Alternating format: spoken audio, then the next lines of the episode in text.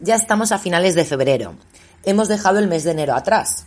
Y es que en enero hemos tenido muchos días de fiesta. Y cuando digo que hemos tenido muchos días de fiesta, no me refiero al Día de Reyes o al Día de Año Nuevo, sino a que hemos tenido un fiestón en materia fiscal. Y por eso, desde aquí aprovecho para pediros disculpas. Es por eso que me he retrasado en lanzar este podcast.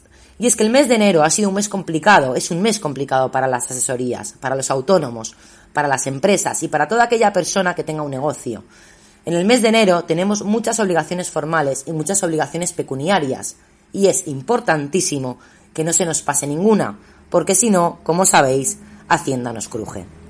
Para que nos hagamos una idea, además de hacer frente a los modelos trimestrales, el 303, del IVA, el 111, las retenciones, el 115 y un largo etcétera, hemos tenido que enfrentarnos a los modelos anuales, el 390 del IVA, el 190, el 180 y un largo etcétera. En el podcast de hoy nos vamos a centrar en algo básico, importantísimo y algo que tenemos que tener muy controlado si somos autónomos por el método de estimación directa. ¿Qué gastos como autónomo me puedo deducir en materia del impuesto sobre el valor añadido? IVA. Este podcast de hoy está dedicado a los autónomos. Si ya sois autónomos, debéis saberlo, y mi objetivo es aportaros algo nuevo. Y si sois nuevos en este mundillo, bienvenidos. Esta información es obligatoria que la sepáis, independientemente de que lo llevéis vosotros o no. Hola, mi nombre es Patricia Navarro y os hablo desde el Gabinete Económico y Fiscal de Javier Navarro.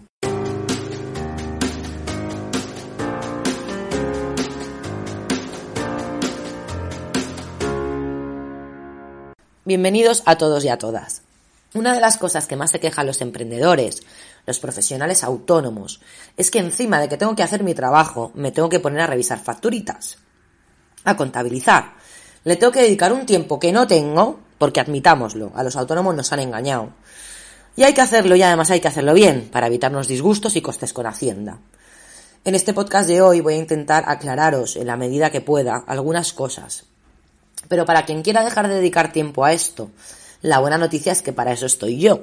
Y para que no tengáis que hacerlo, hasta el 20 de marzo tenemos una promoción del 20% de descuento durante el primer año en la cuota para todos aquellos autónomos que os pongáis en contacto conmigo para que os lleve la contabilidad, la entrega de impuestos, las gestiones con la administración, etc.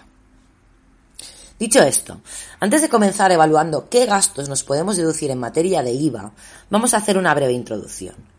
Primero de todo, aclaro, nos vamos a centrar en los gastos deducibles en el IVA, impuesto sobre el valor añadido. Ya veremos en otro podcast los gastos deducibles en materia de IRPF. Este podcast es son los gastos deducibles en materia de IVA. Primero de todo, recordemos que es el modelo 303. El modelo 303 es la autoliquidación del impuesto sobre el valor añadido. En este modelo se refleja trimestralmente, por un lado, el IVA que nosotros hemos repercutido o devengado, por eso se llama IVA repercutido o devengado, es decir, es el IVA que nosotros emitimos a los clientes. Es el IVA que figura en nuestras facturas emitidas. Dicho de otro modo, el IVA que nos paga el cliente, sujeto a nuestros servicios. Esto por un lado. Y por el otro lado refleja el IVA soportado. Es decir, el IVA que nosotros soportamos al comprar, al comprar mercaderías, servicios, etc. Y veremos que no todo el IVA soportado es deducible. La diferencia entre el IVA repercutido y el IVA soportado deducible es lo que nos da la cuota que, como ya comentamos en otro podcast, nos puede dar un resultado a ingresar, a compensar, a devolver o cero. Por lo tanto, cuanto mayor IVA soportado deducible tengo, menor cantidad a ingresar me va a salir. Consecuentemente, tenemos que tener muy claro qué facturas me puedo deducir en mi actividad y cuáles no. Ahora sí, ¿qué es el IVA deducible? ¿O cuándo el IVA soportado es deducible? Hay una serie de requisitos que vamos a ver a continuación que hacen que el IVA soportado se convierta en deducible. ¿Y cuáles son estos requisitos? Primero, tal y como dice el artículo 5 de la ley del IVA, tienes que ser empresario o profesional. A grandes rasgos, porque esto puede ser ya, puede ser un, un podcast entero. Hay que realizar una actividad empresarial o profesional. Mi madre, por ejemplo, no se podría deducir ningún IVA. ¿Vale? Segundo, para que te puedas deducir un gasto en esta declaración, dicho gasto debe estar vinculado a la actividad. Atención, esto es importante. Ahora lo veremos uno a uno, pero la ley dice que el IVA es deducible cuando esté vinculado a la actividad. Vale, ya eres empresario y ahora para que sea deducible tiene que estar vinculado, clarísimo. Esto quiere decir que yo como asesora fiscal me podré deducir el gasto en papel que utilizo para mi actividad. Me podré deducir el, gasto en los clips, me podré deducir los gastos del papel de la impresora. No me puedo deducir, y vosotros os reiréis, pero os prometo que yo lo he visto, el gasto del veterinario de mi perro. Tiene que estar vinculado a tu actividad. El siguiente requisito es que esté debidamente justificado documentalmente. Guardemos, guardemos y guardemos. ¿Esto qué quiere decir? Que tenemos que tener la facturita para cuanto para siempre. El plazo de, prescripción, fiscalmente hablando, es de cuatro años, así que ni se os ocurra tirarla antes de ese periodo de tiempo. Y otro requisito fundamental es que debe estar registrado en la contabilidad. Y entonces ahora viene una cuestión importante. Ah, pero entonces estoy obligado a llevar una contabilidad. Para no entrar en complicaciones y para decirlo de una manera rápida y entendible para todo el mundo, si eres autónomo y facturas más de 600.000 euros, sí estás obligado a llevar una contabilidad. Si no es así, que somos la mayoría, no estamos obligados a llevar una contabilidad, pero estamos obligados a llevar un libro registro de ventas e ingresos, compras y gastos y bienes de inversión. Así que aunque no nos tengamos que saber el plan general contable, sí que tenemos que tener unos mínimos. Y esos mínimos son unos libros registros.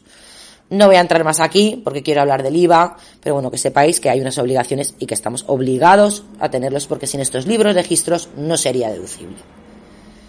Y ahora algo muy, muy importante, aspecto formal del gasto deducible. ¿Por qué hablo de esto? Porque todos sabemos que una factura, si cumple una serie de requisitos como que esté numerada, fecha de expedición, NIF, nombre y apellidos, razón o denominación social completa, etcétera, me la voy a poder deducir. Pero vamos a, vamos a hacer la pregunta del millón. ¿Me puedo deducir un ticket? Claro, voy con prisas, me paro a comprar unos folios en el bazar de al lado del despacho y claro, me dan un ticket guarrete. ¿Me lo puedo deducir?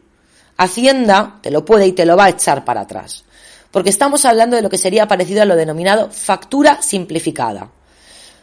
Pero Hacienda, Hacienda deja bien claro que para que ese ticket sea deducible, tiene que incluir, atención, el NIF nuestro, o sea, el del comprador, nuestro domicilio y la cuota repercutida. No me vale esto que pone los tickets de IVA incluido. Por eso normalmente el ticket guarrete, este que nos dan en el bazar, suele llevar los datos del establecimiento y te pone IVA incluido. Y esto, bueno, estoy hablando de cantidades pequeñas. Pues para que ese ticket sea válido para nosotros, debe incluir nuestros datos y que el IVA no venga incluido, sino que figure claramente diferenciado. Eso es muy importante porque si no Hacienda nos lo va a echar. Así que pidamos facturita. Ahora sí, vamos al lío. ¿Qué gastos me puedo deducir? Primero de todo, y os pido disculpas si me repito, pero quiero dejar muy claro que no es lo mismo lo que dice la ley sobre gastos deducibles en el IRPF que lo que dice la ley sobre gastos deducibles en el IVA. Y aquí hablamos única y exclusivamente del IVA. Aquí, además de enumerarlos, os voy a dar algo que tiene más valor. Vamos a entenderlo. De tal manera que si nos surge un nuevo gasto que no hemos comentado, podremos tener una idea de por dónde van los tiros. No puedo seguir aquí sin añadir que este podcast es orientativo y no vinculante. Si necesitáis realizar una consulta contable o fiscal, debéis dirigiros siempre a un profesional debidamente cualificado. Podéis contactar con nosotros a través del correo electrónico info arroba o llamando al 971 075 065. Así que nos vamos directamente a la ley del IVA, porque aquí está la clave. Así que necesito unos minutos nada más de vuestra atención. La fiesta en materia del IVA de los gastos deducibles empieza en el artículo 92 y hasta el 95 nos habla de las cuotas tributarias deducibles, del derecho a la deducción. Vale, me podría explayar, pero lo importante, lo importante y donde está la clave es en el artículo 95 de la ley del IVA. Y dicho artículo 95 nos habla de las limitaciones del derecho a deducir y nos dice, los empresarios o profesionales no podrán deducir las cuotas soportadas por las adquisiciones de bienes o servicios que no afecten directa y exclusivamente a su actividad empresarial o profesional. Hasta aquí, pues muy bien, pues me podré decir los gastos que tengan que ver con mi actividad. Pero aquí la pregunta es, ¿y qué significa que no afecte directa y exclusivamente a la actividad?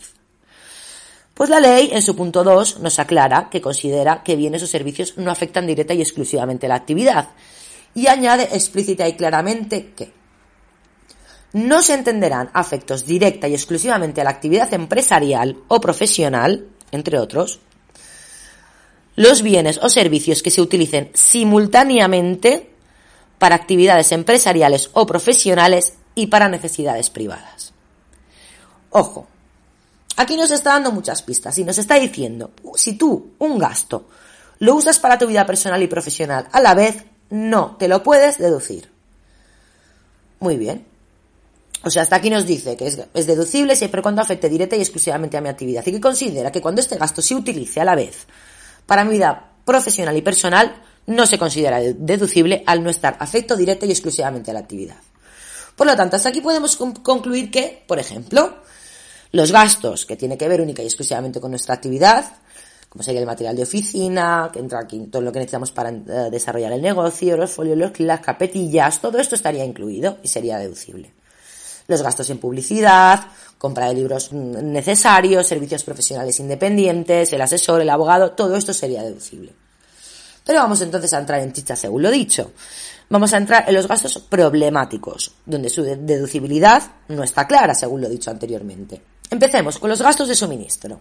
Claro, si trabajamos desde casa, surgen las siguientes dudas. ¿Me puedo deducir la factura de la luz, el ADSL, el teléfono fijo, el teléfono móvil?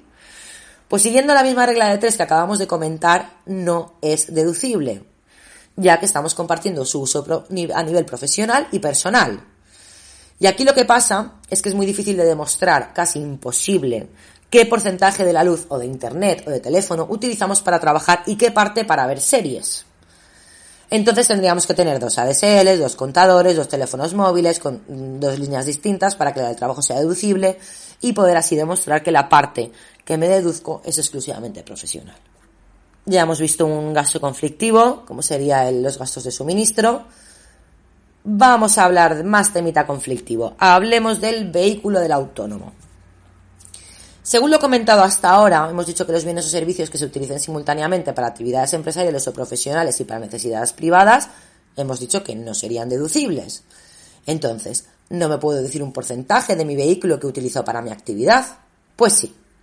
Porque si seguimos leyendo nos dice que ha dicho anteriormente hay una serie de excepciones y una de ellas es con excepción de los bienes de inversión. Bienes de inversión son bienes, simplemente para quedaros con esto. Bienes de inversión son bienes corporales, muebles, semovientes o inmuebles con valor que supera los efectos de 3.005,06 euros, que van a efectos a la actividad de la empresa a largo plazo. Entonces, especifica que cuando se trate de vehículos automóviles de turismo y sus remolques, ciclomotores y motocicletas, se presumirán afectados al desarrollo de la actividad empresarial o profesional en la proporción del 50%. Así que Hacienda va a presuponer que utilizas el 50% de tu vehículo para trabajar y el otro 50% para tu vida profesional. Y tú puedes decir, oye, pero si es que yo realmente utilizo un 70 para mi vida profesional, si yo no, no soy comercial y no paro de moverme, si yo no me, no me muevo, ¿me lo puedo deducir? Por poder puedes, pero tendrás que demostrarle, y eso es muy difícil, tendrás que demostrarle a la Hacienda que efectivamente utilizas el 70% del vehículo eh, con, eh, que tiene que ver con tu actividad, porque eso es muy complicado. Si nosotros nos hemos deducido el 70% del IVA de nuestro supercoche nuevo, deberemos ser capaces de probar que el 70% eh, de su utilización es debido al, al trabajo. Y me puedo decir el 100% porque yo estoy segura que el 100% solo lo utilizo por eso. Te puedes deducir el 100% si efectivamente ese vehículo está vinculado 100% a la actividad profesional. Es decir, hablamos de un taxista, una furgoneta de transporte de mercancías, tal y como podemos leer si tenemos alguna duda en el artículo 95. Y el combustible, la gasolina, las reparaciones. Aquí la Dirección General de Tributos establece que dichas cuotas serán deducibles en la misma en la medida que se utilice para el desarrollo de la actividad económica. Así que en función de los trayectos que hagamos, a nivel profesional nos podemos deducir el combustible, la gasolina, las reparaciones. Seguimos con temitas conflictivos. ¿Y si voy en bus a los sitios? ¿O en metro? ¿Y si voy en taxi? Aquí la ley del IVA nos junta desplazamiento, viajes, hostelería y restauración, todo junto. Y en la ley del IVA, en su artículo 96.6, en un primer momento nos dice que excluye dichos gastos del derecho a la deducción, pero también nos deja una puerta abierta. Dice que dichos gastos, vuelvo a repetir, desplazamiento, viajes, hostelería y restauración, solo serán deducibles si en la ley del IRPF o en la ley del impuesto de sociedades pone que es deducible. Ya te arreglarás. Te dice que no es deducible en el IVA, pero luego dice, bueno, si en el IRPF o en la ley del impuesto de sociedades pone que es deducible, aceptamos barco. Vale, entonces nos vamos directamente a la LIS y en su artículo 15e establece que se entenderá que es deducible cuando los gastos estén correlacionados con los ingresos. ¿Vale? Por lo tanto, no nos aclara mucho, dice que si tiene que ver con nuestra actividad se entiende que es deducible, si no, no sería deducible. Pero nos vamos a la ley del IRPF y en su artículo 30.2.5c nos dice que los gastos de manutención incurridos en el desarrollo de la actividad económica serán deducibles siempre que se produzcan establecimientos de restauración y hostelería y se abonen utilizando cualquier método electrónico de pago, con los límites cuantitativos establecidos reglamentariamente para las dietas y asignaciones para gastos normales de manutención de los trabajadores. Por lo tanto, y esto es peligroso, para poder deducirnos el IVA necesito nada más y nada menos que una factura. Pagar con tarjeta, con límite de 26,67 euros, que esto es lo que nos dice que es el límite de manutención, el IRPF. Y lo más engorroso, lo más complicado y por lo que muchos autónomos no osan deducirse nada, es que tienes que poder probar que estos gastos son gastos debido a tu trabajo. Y esto es lo que crea más inseguridad jurídica. Y ojo, cuidado, danger, facturitas, no tickets, pedir facturas en el restaurante y tener en cuenta que si la comida o el taxi, por ejemplo, caen en fin de semana, será muy difícil probar que este gasto tenía que ver con nuestro trabajo y que no me he ido de vacaciones aquí con, con mi parienta. Y además todo esto hay que cogerlo con pinzas. Siguiente cuestión. ¿Y si invito a mi cliente a comer? Pues es un caso muy parecido al comentado antes, pero se consideraría una atención y sería deducible con el límite del 1% de la cifra de negocios y como establece la ley del impuesto de sociedades. Y ahora entramos en un tema interesante. Alquiler del local. Por supuesto, el alquiler del local, que es donde ejerce la actividad. Si tenemos un local, está clarísimo que está afecto única y exclusivamente a la actividad. Por lo tanto, sería deducible. La factura se emite con IVA y yo me deduzco el 100%. Fin del problema. Pregunta, ¿y si trabajo desde casa? Bueno, pues para empezar, que esto también es la mayoría, si trabajo desde casa, entonces el alquiler de, una vivienda está exento de IVA. Por lo tanto, no hay nada que deducir. Pero si utilizo una habitación de mi casa como despacho, pues aquí olvidamos todo lo dicho anteriormente. Olvidado, no sirve. Porque aquí se pronunció la Dirección General de Tributos hace un año en una consulta vinculante.